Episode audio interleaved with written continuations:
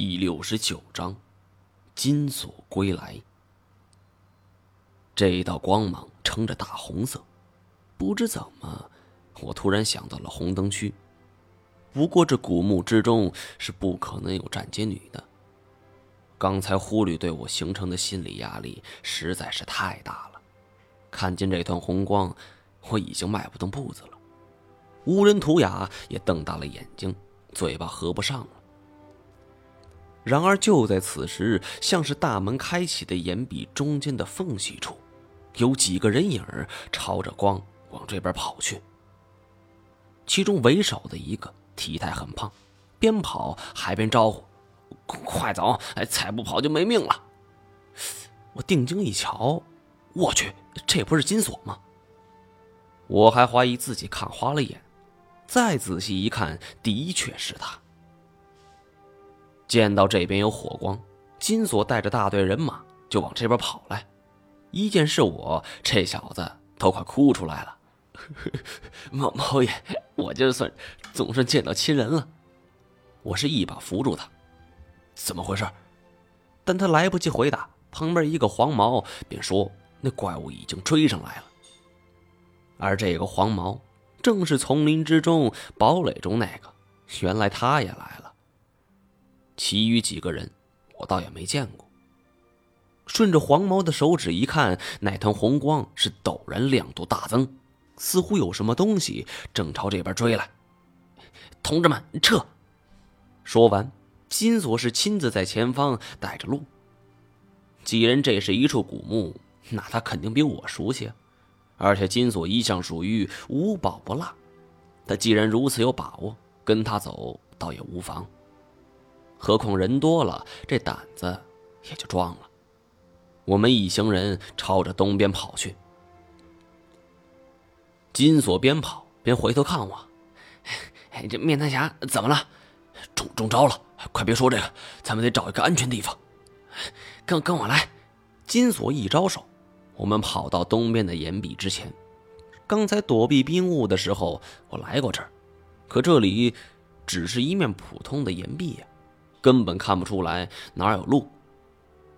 金锁冲着黄毛一只手，黄毛赶紧递上来一枚龙纹图章。我此时是心乱如麻，根本没注意到，但是乌人图雅却是大叫一声，模样大为吃惊。他结结巴巴的说：“这是族长房间中的。”金锁一听，白了一眼：“ 王爷，这是新嫂子，滚蛋，别瞎说。”那就是你不对了，姑娘，我这可是在救命。金锁不再理他，转回身去，将龙纹图章扣在一处印纹之上，正好吻合。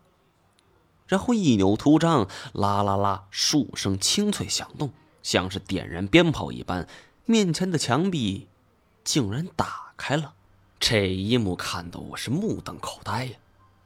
幸亏金锁拉了我一把，毛爷，您老就别看热闹了，快进去吧。我们这队人马才急匆匆的走了进去。再次进入一处地方之后，景致与之前又有所不同了。这里全是窄路，一米来宽，两边都是深不见底的悬崖，站在上方都感觉脚底虚浮。而这些窄路横七竖八，像是蜘蛛网一样交织在一块，一眼望不到头。最后进来的黄毛则是负责关闭石门，我们也不敢贸然走动了。在这样的路上，只能是在门口的一处台上先歇一会儿。这么久没见面了，见到金锁死而复生，自然有太多的问题想问他。不过当务之急还是得先想办法拯救太前。经过了一番折腾，太前的脸色。是越来越差了。金锁装备充足，拿出了急救包。可是这种普通的急救包，又怎么会有治疗冻伤的药呢？金锁看了看太前的情况，嗯嗯，别急，咱们点点把火啊，把面单下放火边暖和暖和，说不定能行呢。说完，他吩咐几个手下：“哎，你们去捡些柴火来。”那几个人都是长时间跟他混的，便乖乖照做了。其实，在如此情况下，哪来柴火呢？而且前方道路情况又如此复杂，他们是只能尽力捡来了所有的可燃物。金锁又点了一盏无烟灯，希望能给太前带来一丝丝温暖。我这才抓住机会就问金锁：“你怎么复活的？你怎么会在这儿？小九天跑了，你知道吗？呃，你什么时候复活的？你这么多天都在哪儿？”我是一口气抛出了十几个问题，金锁脸上表情是越来越茫然，最后赶紧拦住：“哎，毛爷，咱这样，呃，你也别问，问多了我也不知道怎么回答。这样，呃，我把我这两天发生了什么给你交代一下。”紧接着，金锁就说起自己这些天的遭遇。不知过了多久，他醒了。以往也有类似的经历。但并不陌生。本来还担心死了这么多天，身体恐怕会被药龙给吃光了。可谁知道一点事儿也没有。我一想，可能是药龙四散逃命，暂时离开了神奇木的领地，而金锁醒来就正巧处于这样一个时间差之内。